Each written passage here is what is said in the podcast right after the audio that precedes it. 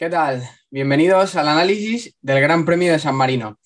Radio Cotillo, como sabéis, el podcast de cinta americana, vuelve una semana más para profundizar en todo lo que ocurrió en Misano y también para dar algunas pistas eh, sobre lo que pasó en Montmeló con el Mundial de Superbike, que está al rojo vivo y está muy interesante. Para ello, como no podría ser de otra manera, está conmigo Denis Noyes. Denis, ¿qué tal?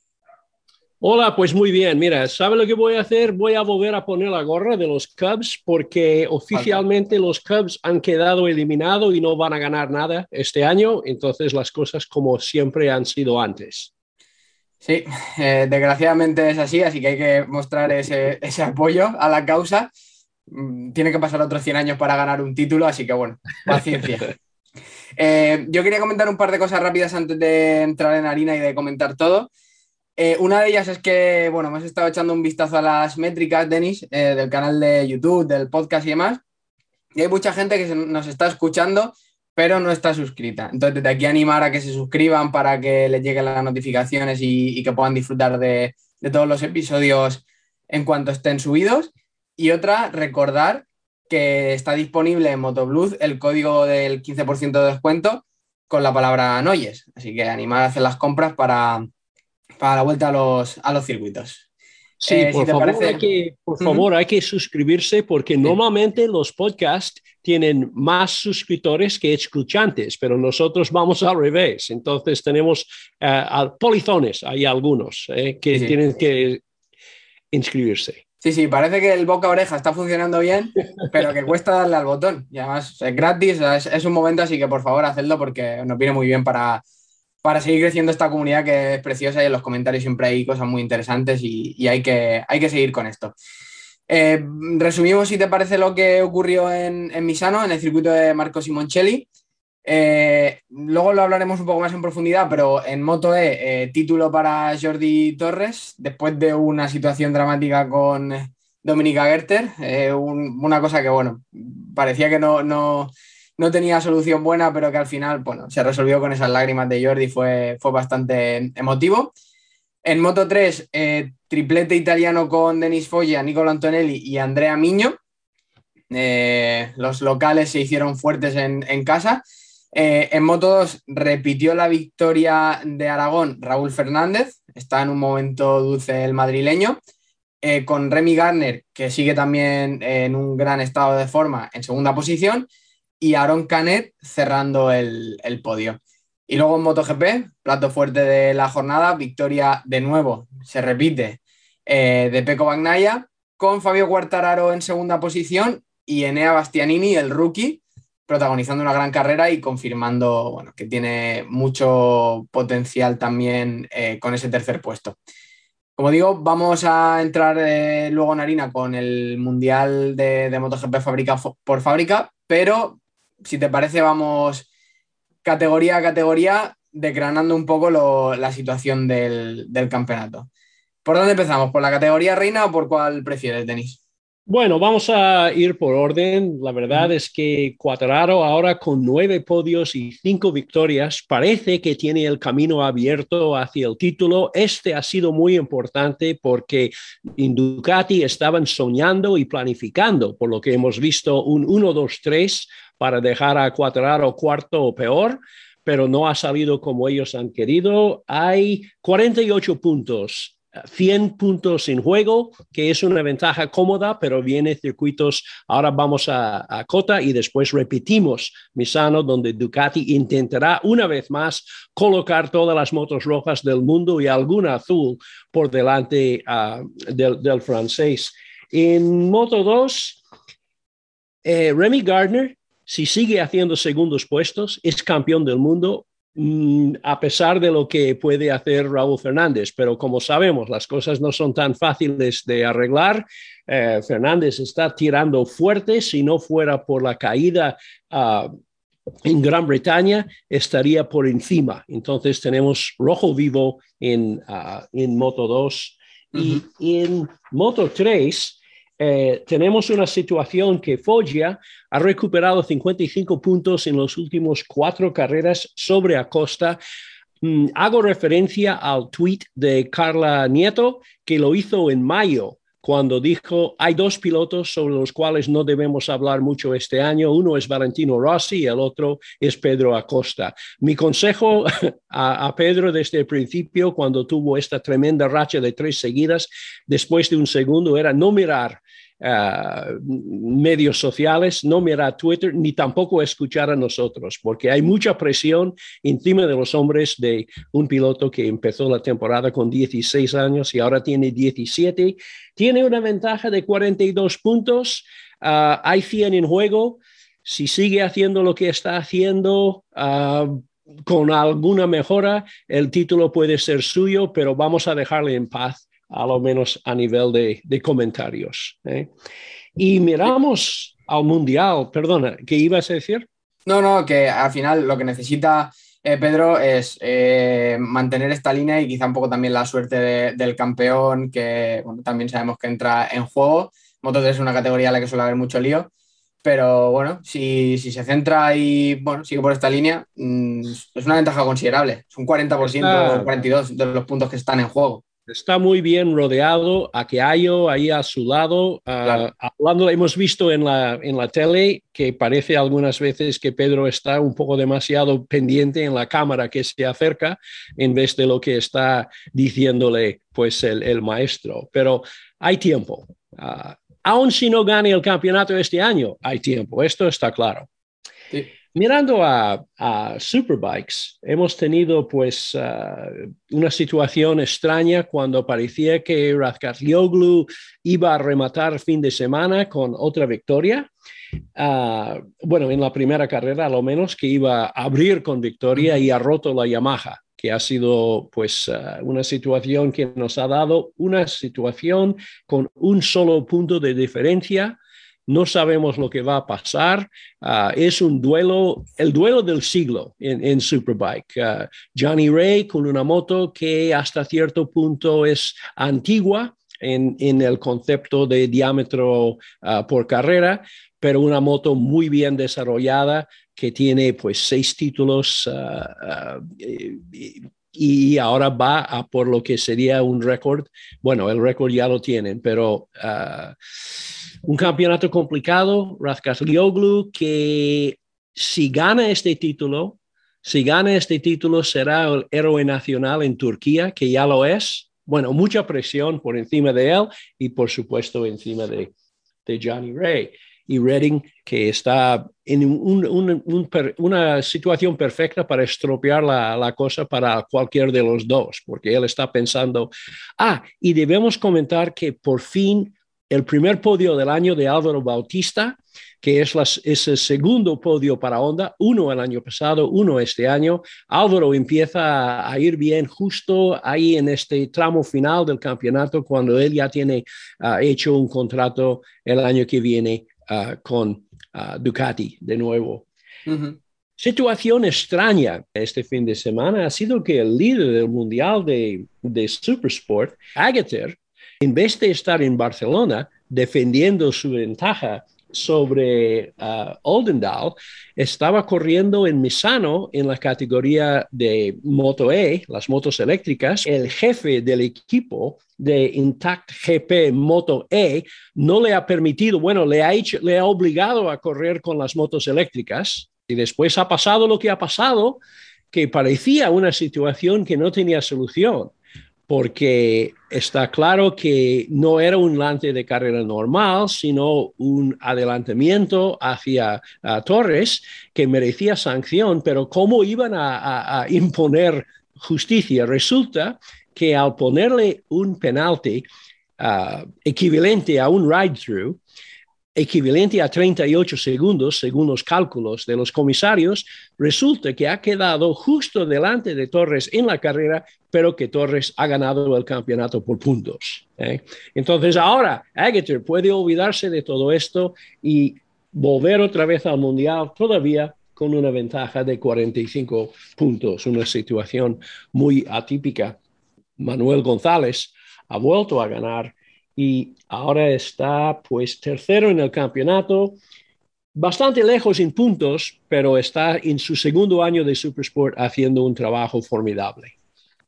Y en Supersport, en Supersport 300, la categoría pequeña equivalente a Moto 3, pero en Superbikes tenemos a Adrián Huertas, uh, que todavía lidera por 43 puntos y tenemos la situación de que Sufoglu, de la familia del, del Kennen Sufoglu, ha ganado uh, su primera carrera uh, y bueno, ahora está sexto en el campeonato. Bueno, por, por repasar un, un, poco toda la situación, en, en Super Sport eh, 300 eh, tenemos un español, Adrián Huertas, liderando. Y en Super Sport, en la categoría intermedia mundial de Superbike, a Gerter, a pesar de que no fue a Barcelona por defender eh, ese título, intentar defender ese título de Moto E, de las motos eléctricas, no, bueno, sigue líder, tiene 45 puntos de ventaja, puede llevarse la corona perfectamente todavía. Y en el Mundial de Superbike, pues todos a, conectar en, televisión española con, con Judy Florenza, como Martín, cuando, cuando Teledeporte lo ofrezcan, porque, porque está súper, súper interesante.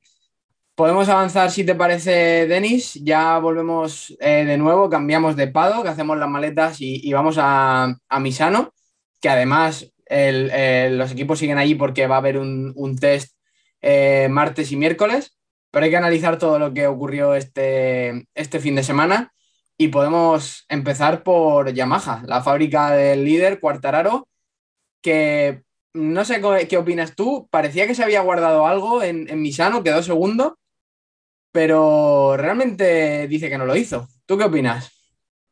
Yo lo que, yo lo que he visto ahí es que Ducati tenía preparada ya la, emboscada, ¿sabes? Uh, incluso, incluso yo diría que es muy posible, probable, que Bagnaia saltó el semáforo. Uh, lo he mirado muchas veces, he consultado con otros uh, periodistas y, y, parece que es, no es simultáneo, parece, aunque es muy difícil hacerlo si no tienes toda la tecnología de Dorna para verlo, que la moto está en moción, en movimiento, antes de que apague el semáforo. Me acuerdo en, el, en Argentina, me parece que en el año 2018, primera, uh, la, la, en la salida ahí, uh, la primera vez que utilizaron el sistema de comisarios, uh -huh. han sido súper estrictos con uh, Cal Crutchlow.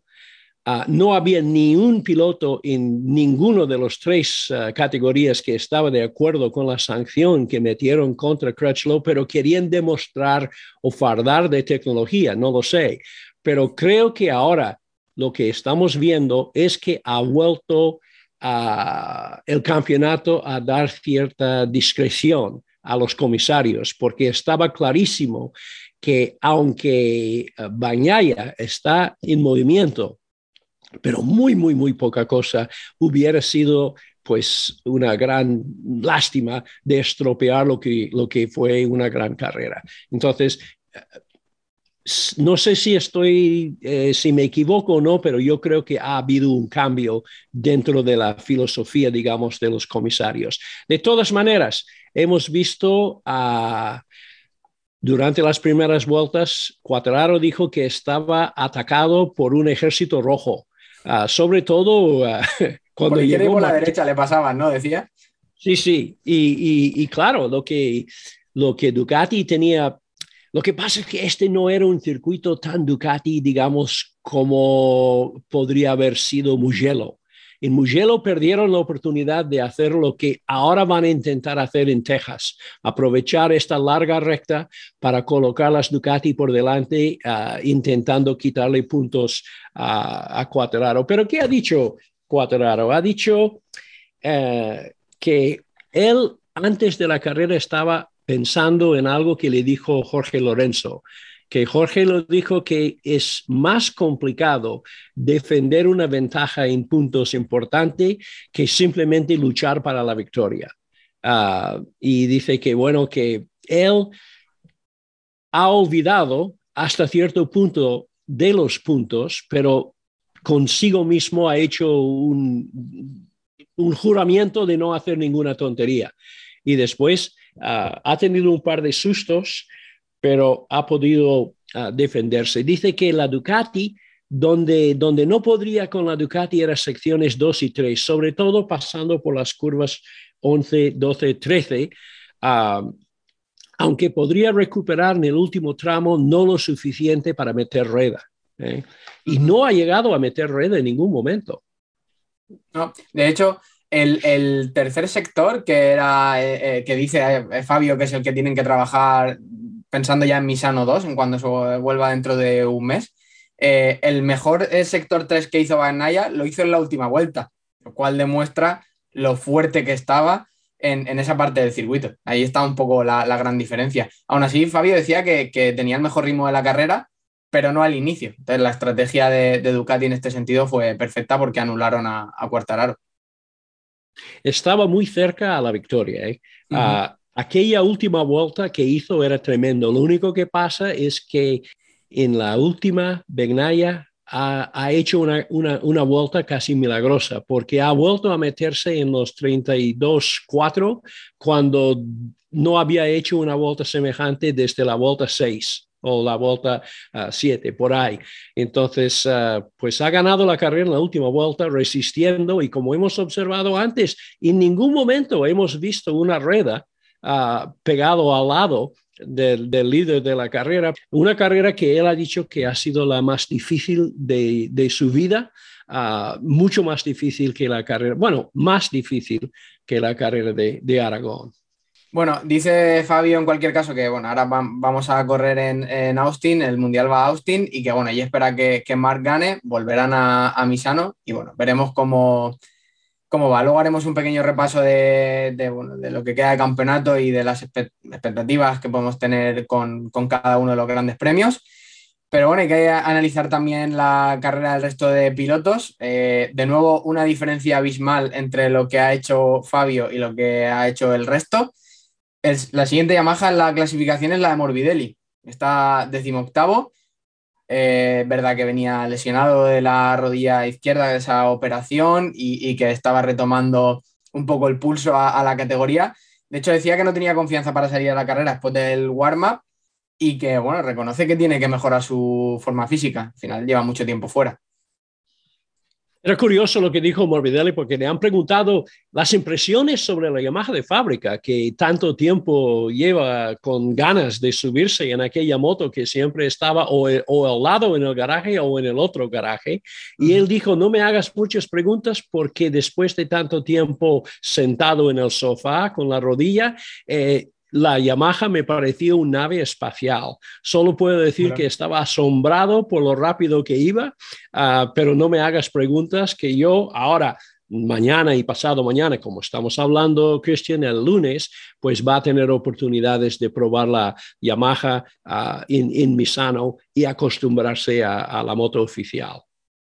Sí, de hecho decía que, uno de sus intereses eh, de volver eh, porque hace dos semanas decía que era incapaz de pilotar una MotoGP, era no perder esos automatismos que los pilotos tienen, cosa que refleja bastante bien lo fuera que, ha llegado a estar eh, eh, Franco. Entonces, pues es, interesante ver cómo evoluciona, porque bueno, parece que velocidad tiene.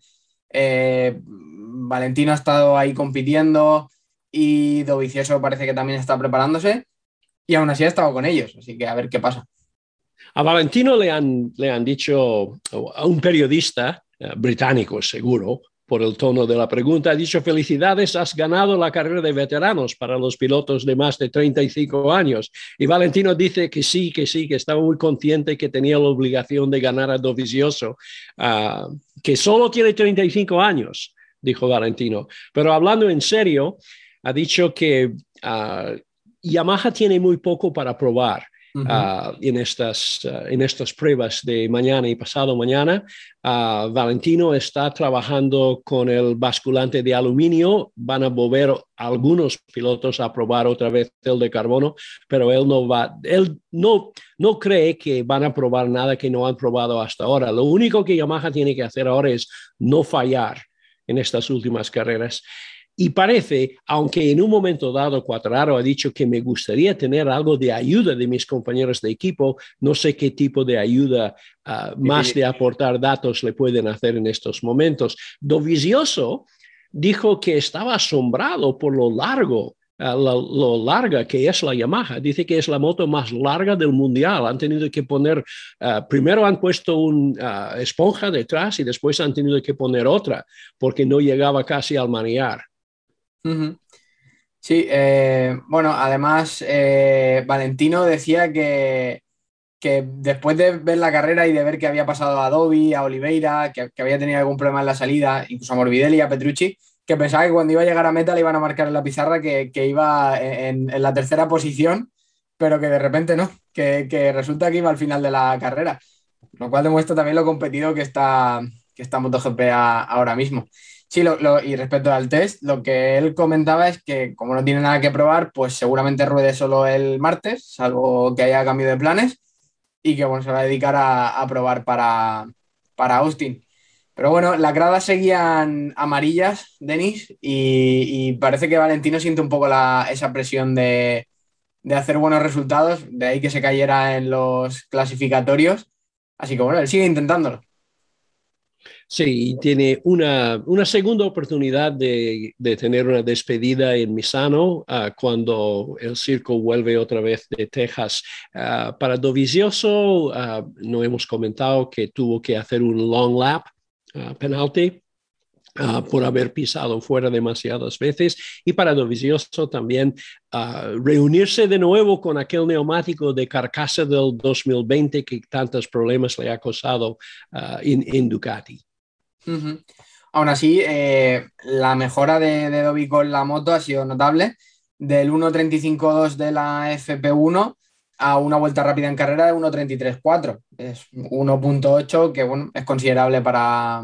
Eh, aún así, imagino que Dobby no estará contento y que lo que quiere es eh, seguir avanzando. Pero la perspectiva de Dobby es interesante porque después de ver las Yamaha desde, desde una Ducati durante algunos años, ha dicho que ahora empieza a entender que la Yamaha es una moto muy diferente de todas las demás. Es decir, lo de hablar de paso por curva eh, es fácil cuando estás eh, subido en una Ducati. Ves que la, que la Yamaha ah, tiene mucho agarre en curva. Dice, no es que tiene mucho agarre, es la manera de llevar la moto. Tienes que aprovechar de la curva.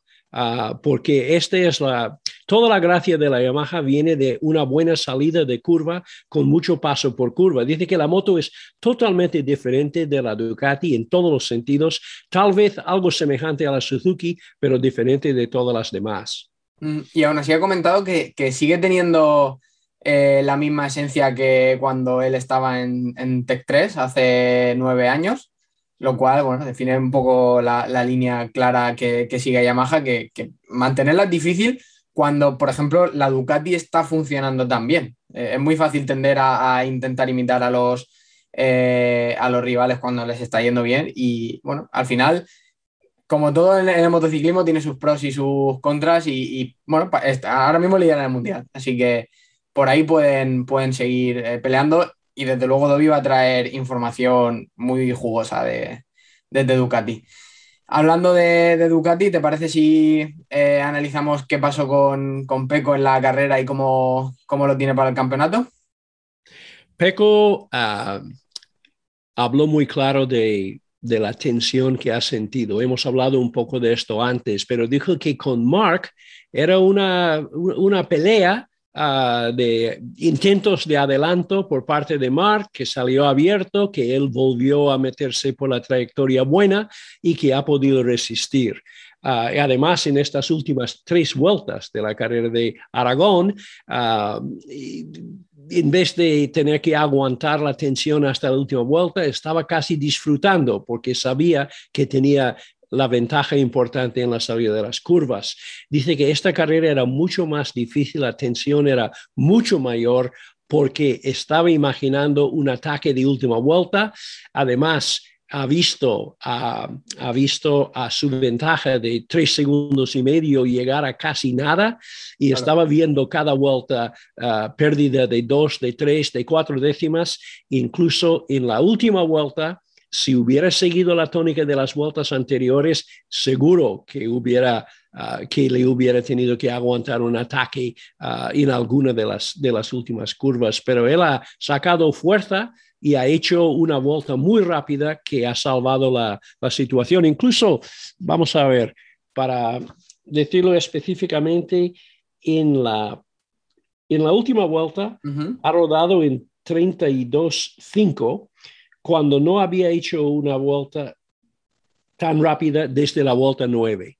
Él iba con el neumático blando atrás, a diferencia de Cuatraro que iba con el medio, y en teoría el medio iba a ser el mejor neumático durante las últimas vueltas.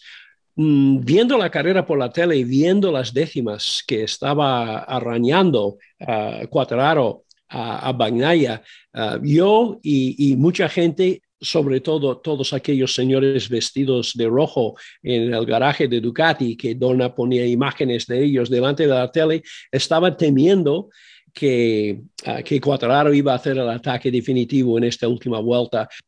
Ha tenido un par de sustos, pero ha salido muy satisfecho. Dice que es la mejor carrera que he hecho en mi vida y ha sido la vuelta de honor más lenta que ha tomado un piloto de MotoGP, me parece, en toda la historia, porque dice que como él vive, como él es de la zona, vive a unos pocos kilómetros del circuito, dice que en cada curva conocía a alguien y tenía que parar y, hacer el intercambio de, de abrazos. que eh, dice que la, pensaba que me iban a meter un penalti por llegar tarde al podio al final. Sí, sí, sí. además decía que al ser un circuito más pequeño, con menos rectas, podía descansar menos. La tensión de no tener eh, del todo claro si Fabio iba a llegar, cosa que eh, Marc estaba en, Aragón detrás en todo momento. Y al final la tensión y la parte psicológica también, también influyen. Yo quería hablar contigo también, Denis, eh, sobre esto que ha, dicho eh, Peco acerca de lo que ha entrenado con la Panigale en, Panigale. en, Misano, perdón.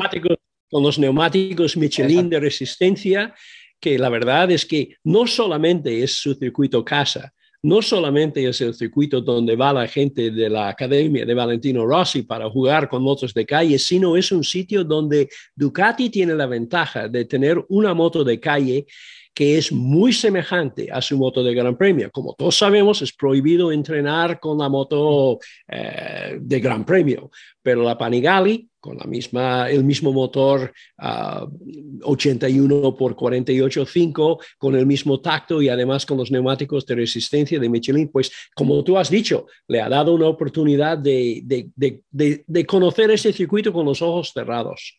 Sí, dice además que estaba, eh, además de eso, estaba eh, trabajando con los datos de Jorge Lorenzo y que gracias a eso se ha convertido en un gran frenador y que está tirando de, eso para, para ganar las, carreras, cosa que es bastante interesante. Al final siempre se ha dicho, se comentaba un poco que, que Peco y que Jorge tenían un estilo de pilotaje parecido. No se había terminado mm, de ver porque obviamente eh, Peco no, no estaba con una Yamaha, pero parece que efectivamente él mismo confirma que hay algún paralelismo entre, entre los dos. La máxima satisfacción para un piloto es cuando gana una carrera sin ser el piloto más rápido en pista. Ah, y él dice que yo en, Aragón era el más rápido, pero aquí uh, solo una última vuelta de milagro me, permitió salvar la victoria. Entonces le da una enorme satisfacción y ganas ya de ir a otro circuito con rectas largas. ¿sabes?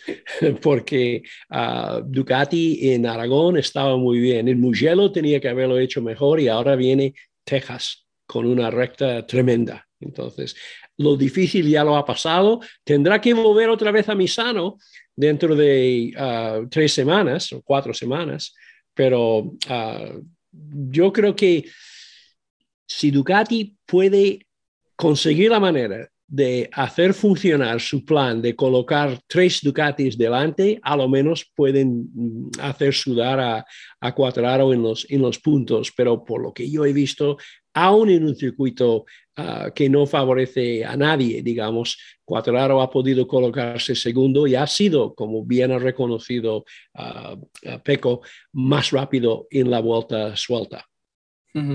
Sí, a ver qué, pasa en, Austin, porque, bueno, además Cuartararo ha dicho que le gusta a Austin. Eh, entonces, bueno, también está el factor Márquez, que, que ha ganado allí más que nadie, y a ver cómo, cómo va la cosa. antes de, hablar de, todo esto, hay que analizar e, ese podio de Enea Bastianini. Eh, tercero, un gran resultado, desde luego, para el sponsorama Vintia, para eh, un equipo satélite que el año que viene no estará ahí, que bueno, es una, gran forma de, despedirse. Yo creo que además con una moto del, del año 19, ¿sabes? una moto que en teoría no debe estar a estas alturas haciendo lo que está consiguiendo Bastianini con esta moto. Ah, y una cosa que he visto que quiero hacerlo destacar un poco, un gesto que a mí me ha llamado mucho la atención por parte del director técnico ahí, Ruben Chaus.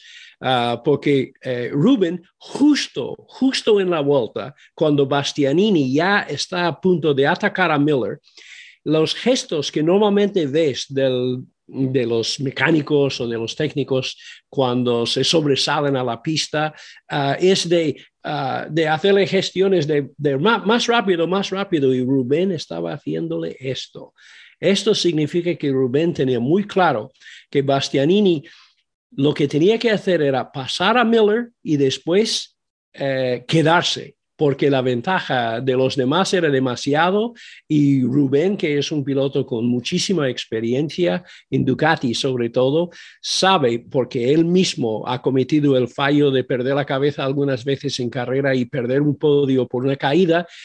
Cuando tú vas tercero y ves que eres más rápido que los que van delante, pero te faltan vueltas, eh, estas uh, señas de tranquilo, ah, es una muestra de un, de un técnico, de un uh, uh, piloto, ex piloto que puede dar buenos consejos. A mí me resultó curioso que, que Bastianini dijera que, que, bueno, que está muy contento con su moto porque puede hacer cosas estupendas, porque es difícil escuchar a un piloto decir eso.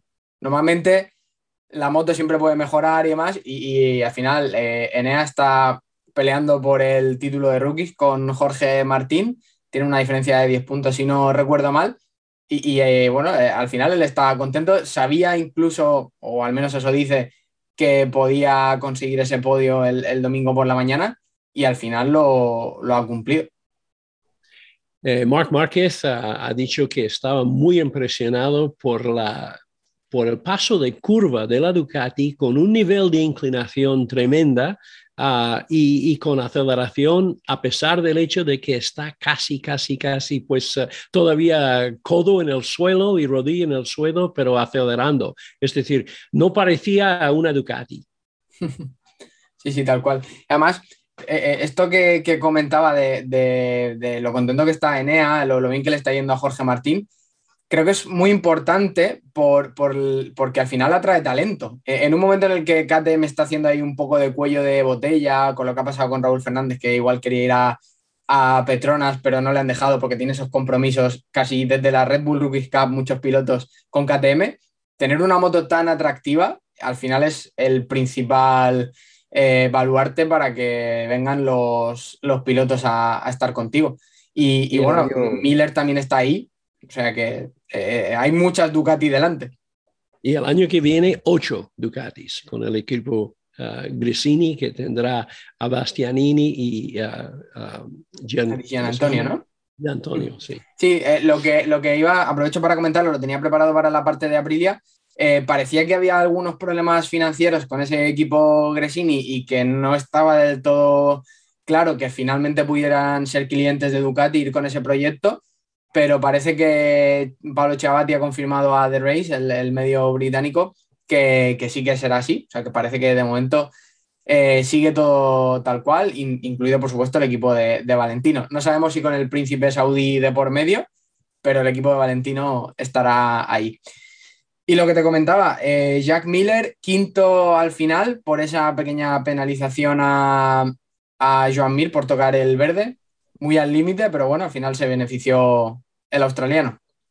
Algo pasó con la Ducati de, Miller, él lo ha callado, ah, lo dijo en voz baja y después no ha querido dar más información, pero dijo que ah, tenía una vibración que se iba empeorando durante, durante la carrera y, puede ser. Hemos visto de todas maneras a, Miller hacer una salida ya por lo verde, salió muy de pista uh, cuando iba segundo todavía y en esta misma vuelta salió también a uh, Cuatraro y Cuatraro tuvo un susto ahí cuando ha querido volver otra vez meterse uh, en, en, en, en, circuito.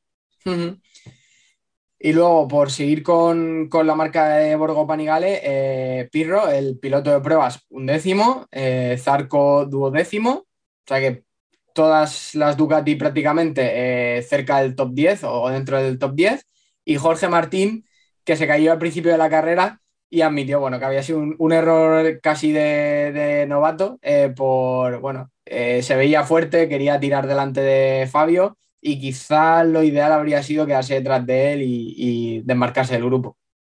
Conociendo a Chiabatti, a Tardozzi y un poco también conociendo al, al, Gigi, estoy seguro que han explicado muy bien a los pilotos Ducati lo que tienen que hacer. Uh, lo que tenían, lo que a Ducati le encantaría que la temporada empezara mañana, porque por fin ya empieza a tener un campeonato un, líder definido que ha ganado ya dos carreras consecutivas, uh, Bagnaya. Chiabatti, hablando hoy, ha dicho en una entrevista, creo que lo vi en motociclismo, ha dicho que él espera que Ducati puede convertirse en el Ferrari, uh, como es Ferrari en Fórmula 1, pero en MotoGP. Son palabras grandes, Uh -huh. después de tres años de frustraciones. Parece que por fin Ducati ha encontrado un líder, tiene un equipo fuerte y ahora el año que viene ocho Ducatis en pista. Uh, ocho Ducatis y ocho españoles. La gente echa pestes un poco de que haya tantos españoles, algunos a lo menos dicen que hay demasiados, pero ¿qué, qué le vamos a hacer? Porque lo que pasa es que siguen saliendo y, y, y de la misma manera que Ducati va a tener ocho motos, nosotros vamos a tener eh, ocho pilotos españoles en pista. Sí, sí, y, y cuantas más motos hay en pista y, y más datos se comparten, la rueda, eh, nunca mejor dicho, ha empezado a, a, rodar de una forma muy favorable y, y eh, da miedo, da miedo. Y por mucho, por mucho que digamos que es una moto de hace dos años, uh, la, la moto Uh -huh. uh, de Bastianini, Ducati tiene la capacidad de hacer que estas motos corran. Esto ya lo hemos visto. Sí, la, la, velocidad de trabajo con respecto a los japoneses es muy distinta y, y creo que esta mini reflexión eh, viene muy bien para enganchar con el análisis sobre Suzuki porque los dos pilotos se han puesto ya en modo hace falta material nuevo empieza la pretemporada eh, de forma anticipada con estos test de Misano, pero el, el resto de, de, la campaña sirve para recopilar datos y ponerse las pilas para 2022.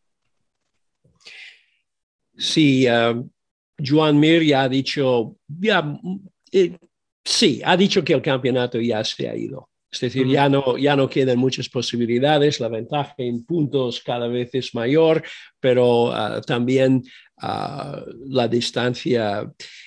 La, el problema de, las, de los pilotos Suzuki de no colocarse en las primeras filas les perjudica mucho.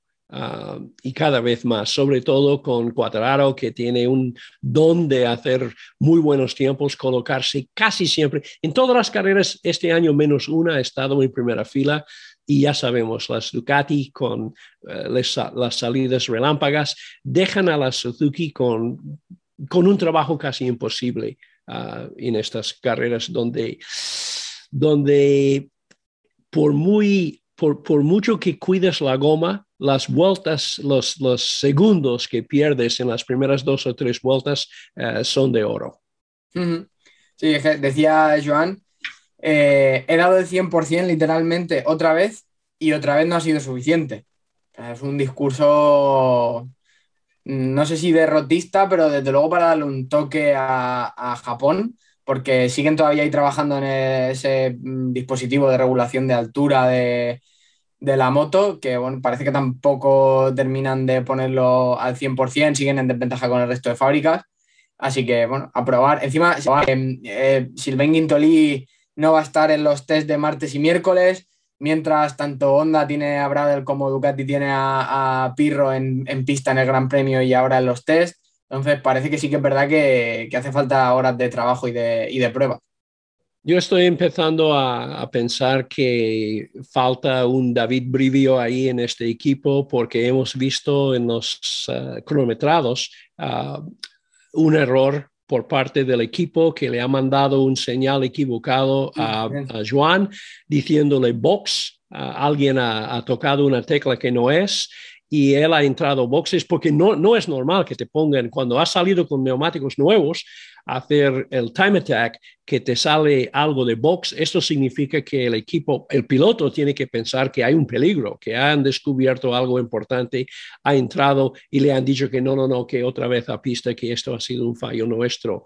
Ah, también tal vez para empujar a Suzuki hace falta un europeo, un italiano, ah, alguien allí que dice las cosas que para un japonés a otro son difíciles de decir pero alguien tiene que decirle a, Suzuki desde el boxes que están fallando. Han pedido disculpas. Esto me hace pensar, Suzuki ha pedido disculpas a los pilotos, sobre todo a Joan, para tardar en llegar la tecnología del, uh, del, del uh, whole shot device o del uh, cambio de altura de, de, de, la moto en pista. me hace pensar en hace en el 2018 cuando Ah, Yamaha hizo lo mismo pidiendo disculpas a sus pilotos, ¿te acuerdas? Sí, sí. Eh, aquello también, eh, obviamente, eh, si no recuerdo mal, los resultados fueron peores que los de Suzuki, pero al final tenemos que poner en contexto que, Mir viene de ganar el título y de que al final lo que están buscando es, revalidar la corona o, bueno, en este caso seguramente ya ganarla en 2022 y que no llega y que, bueno, al final no quieren perder la estela del resto de fábricas después de haberse más o menos igualado a, ellas.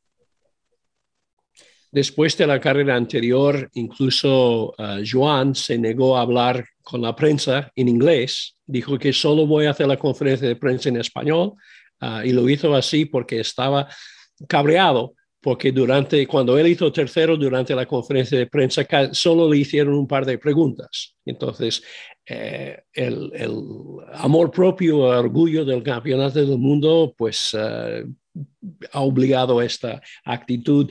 Y su compañero de equipo, Alex Rins, esto ha sido la quinta caída en carrera este año. Es decir, nadie duda de que Rins es rápido.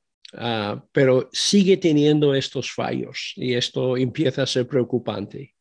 Sí, eh, ha comentado él que como al final no se está jugando nada y necesitan ese extra, pues que estaba tirando a, ver qué podía conseguir y bueno, al final cuando está yendo por el límite un poco por encima de él, pasan estas cosas. Eh, el discurso de Rins, como dices, es muy parecido. Eh, hace falta que, que Quintoli pruebe más, eh, se, se autoexige también en términos de mm, nosotros tenemos que dar un paso adelante también cuando nos viene una pieza nueva para ofrecer mejor información, más feedback a, Suzuki y al final pues, dar un, paso adelante todos. Un discurso quizá un poco menos drástico que el de Mir, que, que Mir insiste, ya lo hizo en Aragón y lo hace ahora, eh, en que es mejor piloto que el año pasado y que obviamente si eres mejor piloto que el año pasado y el año pasado ganaste el título, pues que hay un factor ahí que, tiene que haber cambiado. Bueno, un factor Yamaha y un factor Ducati para mí. Claro, puede ser, ah, puede ser realmente, claro.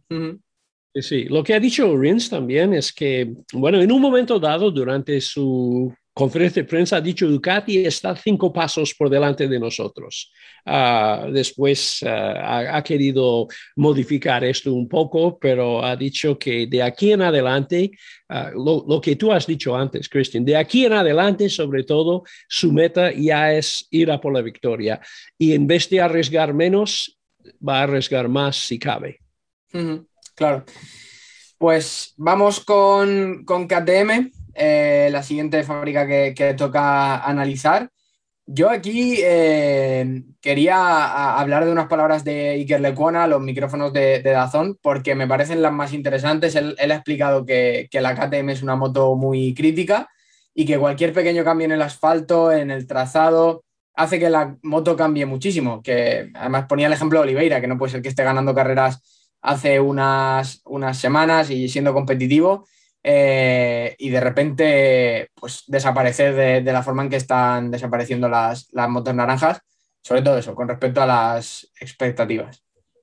Después de Olivera, por ejemplo, después de quedar segundo, primero y segundo en Mugello, Cataluña y Alemania, solo tiene dos puntos en las últimas cinco carreras, que claro, esto tiene la explicación en la caída, la fisura, la rotura de, de, um, uh, de, la mano, pero Binder tampoco en las últimas tres carreras, sexto, séptimo, noveno, um, es, es, se han estancado un poco uh, las, las KTM. Sí.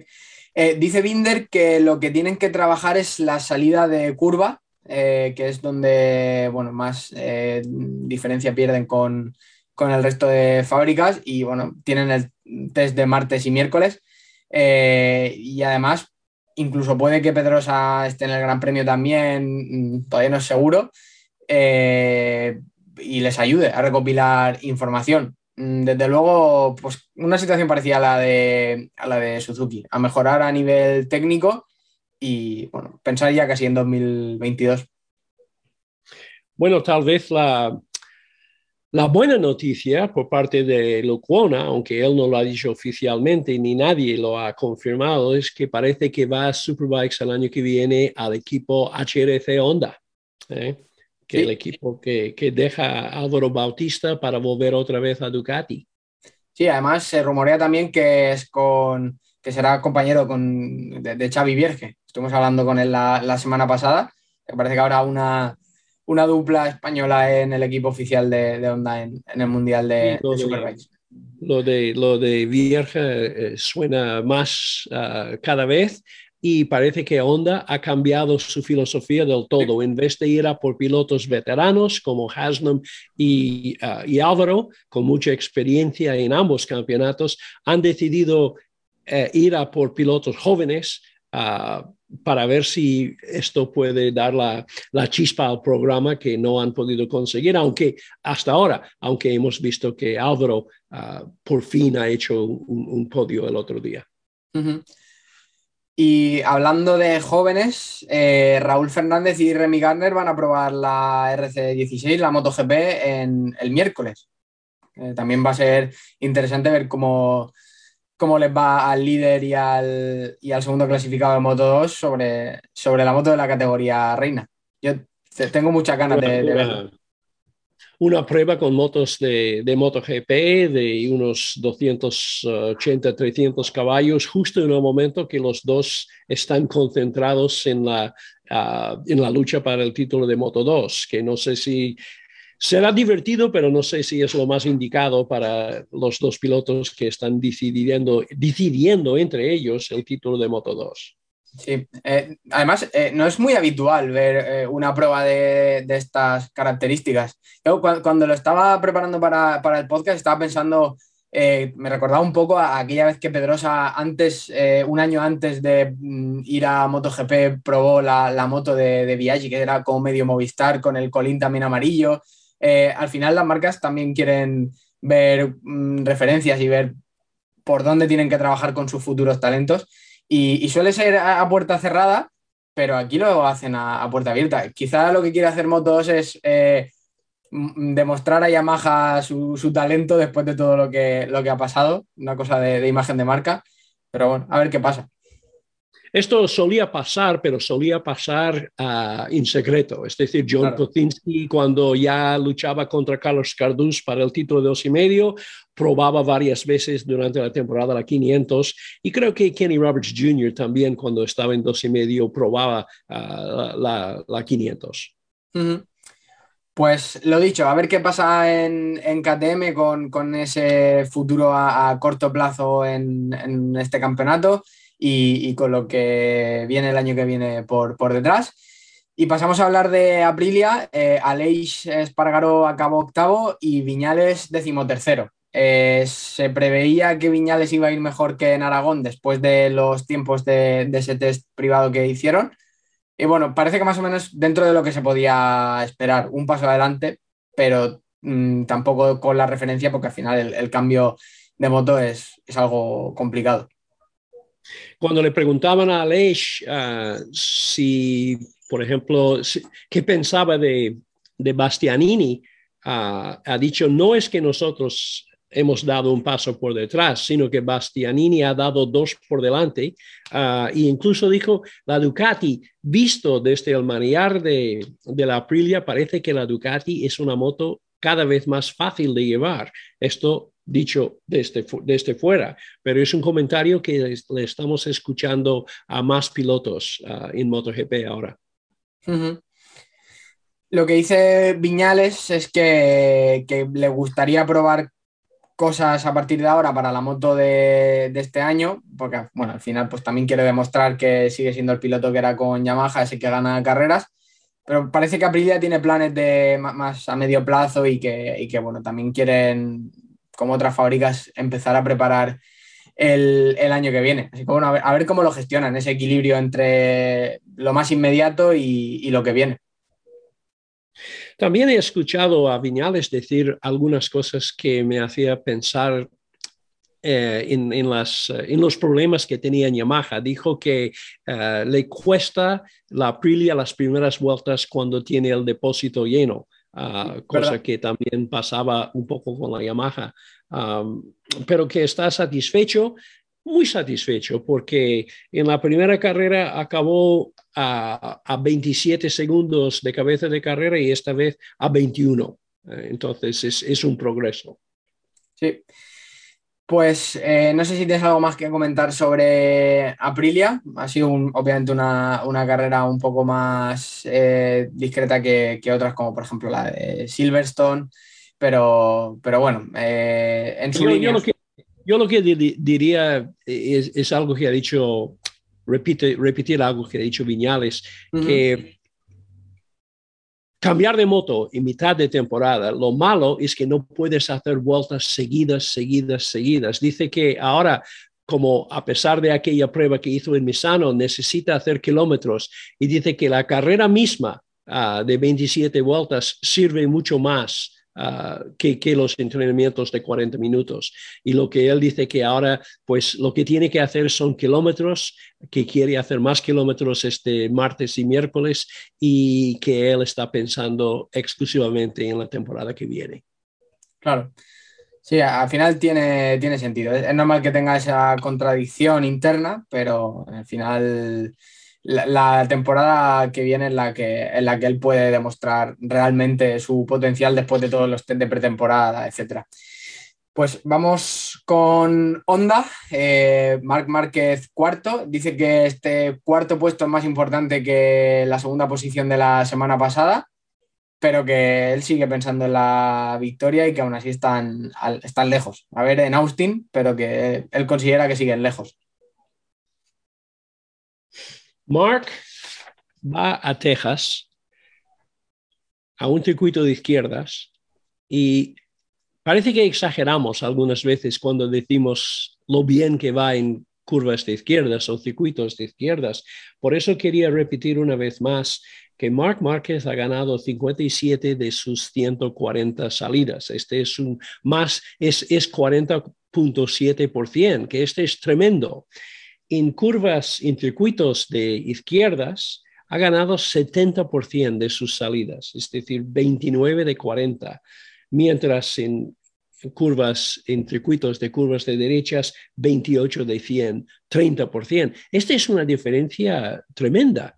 Uh, y, Mark mismo solo puede explicarlo diciendo que él ha hecho tantas, uh, tandas de entrenamientos, tantas carreras de dirt track, mucha rufea, uh, y que ahora pues uh, lo que le complica la vida es que justo ahora cuando ya sabemos que tiene esta desventaja en curvas de derechas, tiene precisamente el problema uh, en, el hombro, en el hombro derecho.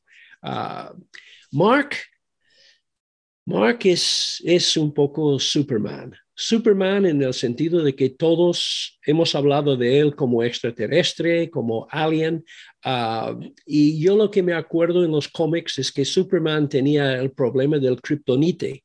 ¿Te acuerdas de aquella kryptonite verde? y parece que le han tocado en el hombro derecho a Mark con kryptonite verde y es cuestión de tiempo hasta que recupera porque claro, él ha recuperado dos puestos en las últimas vueltas, pero esto ha sido no más uh, por, lo que hicieron los otros pilotos, la salida de, a lo verde de, de, de Mir uh, en, en, su intento, en su adelantamiento a, a Miller. Entonces, Mark ahora mismo yo creo que Mark lo que quiere hacer va a estar probando mañana y pasado mañana, pero está pensando ya en otra vez volver a, a lo que es un paraíso para él, Texas, Cota, pero ahora mismo tiene un Begnaya que viene con dos seguidas ganadas y con una Ducati. la Ducati misma, este motor tiene hambre de estas rectas largas. No va a ser fácil para Mark en absoluto. Y que además Austin es un circuito también de, motos de point and shoot, de motos que hay que parar y, rápidamente levantar la moto y avanzar.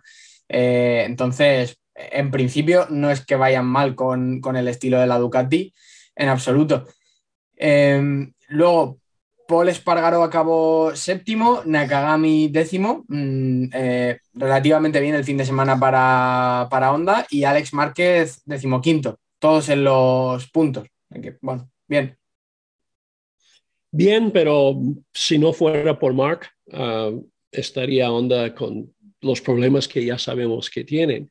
Ah, Nakagami, hay un tema que no lo voy a tocar en este podcast, lo voy a tocar en el futuro si hace falta, pero hay un tema que Nakagami ha sacado en el último Gran Premio cuando ha dicho que algo pasa cuando estoy en el, en el rebufo en el Ducati.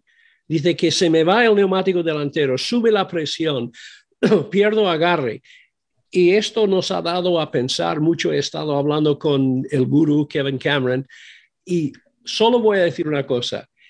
Eh, Ducati, los motores Ducati trabajan a una temperatura muy al límite, tanto que cuando las Ducati entran en boxes, la gente que está en los mundiales dice que este año, sobre todo, notas el olor quemado de la Ducati, que es el olor quemado de la fibra de vidrio.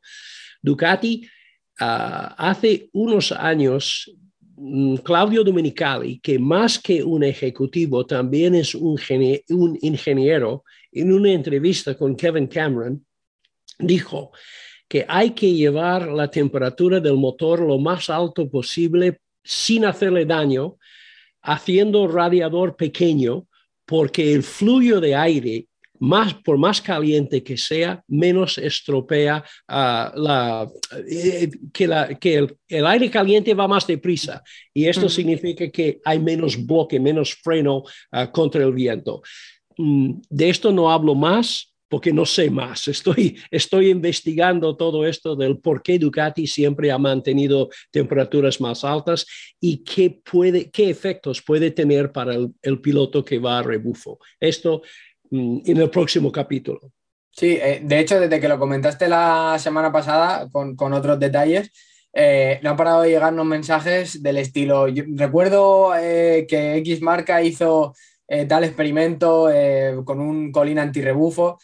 Cualquier pista que nos pueda dar la, gente en comentarios y demás, pues por supuesto es bienvenida y, vamos a investigar sobre ello a ver qué, qué podemos averiguar. igual. y, bueno, para rematar este tema, cuando miramos otra vez las imágenes, las imágenes de, um, de Aragón, eh, Mark solo se metió en el rebufo de verdad, solo se pegó a la rueda de la, de la Ducati en, la, en, la, penúltima vuelta.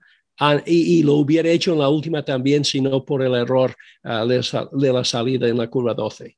¿eh? Entonces, por algo será. Sí, sí, desde luego, porque no aprovechar el rebufo en una carrera es algo muy, muy extraño.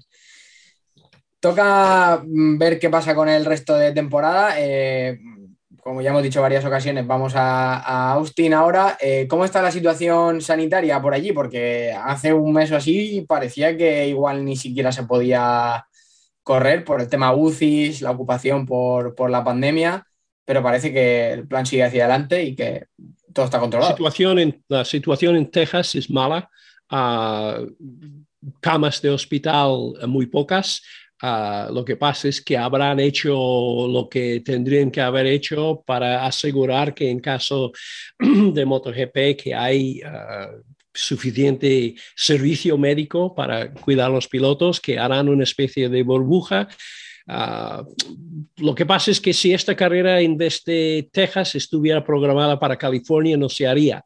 Ah, porque el, COVID se ha convertido en algo más político que médico en este país. Texas tiene un gobernador republicano que quiere abrir el país lo más rápido posible. Pero yo estoy seguro que Donna, hablando con las autoridades, ha procurado que la situación para los pilotos ah, será pues lo adecuado y seguro. No, claro, desde luego, eh, al final es por reglamento, esas camas, eh, esos eh, hospitales a X distancia en helicóptero y por carretera del circuito tienen que estar, o sea que habrán buscado la, forma oportuna de, hacerlo. Y bueno, luego volvemos a Misano, también habrá carrera en, en Valencia. ¿Cómo ves este final de temporada? Bueno, por fin tenemos eh, tiempo entre carreras, ah, salvo las dos últimas serán seguidas en Portugal ah, y Valencia. Y ahora mismo es, es el momento cuando Cuatraro tiene que tener la cabeza fría para decidir hasta qué punto le interesa o no le interesa arriesgar. Y Ducati ah, que ya están hablando más que el año que viene que de este, en el fondo lo que ellos quieren quieren ver es esta carrera con tres o cuatro Ducati delante de la, ah, de la Yamaha. Y nunca debemos olvidar de que Mark Márquez en Texas ah, tiene un récord casi impecable, solo ha perdido una vez, que es en el 2019 cuando se cayó yendo primero ah, con un problema de freno motor y también él mismo reconoce que tal vez estaba un poco eh, confiado.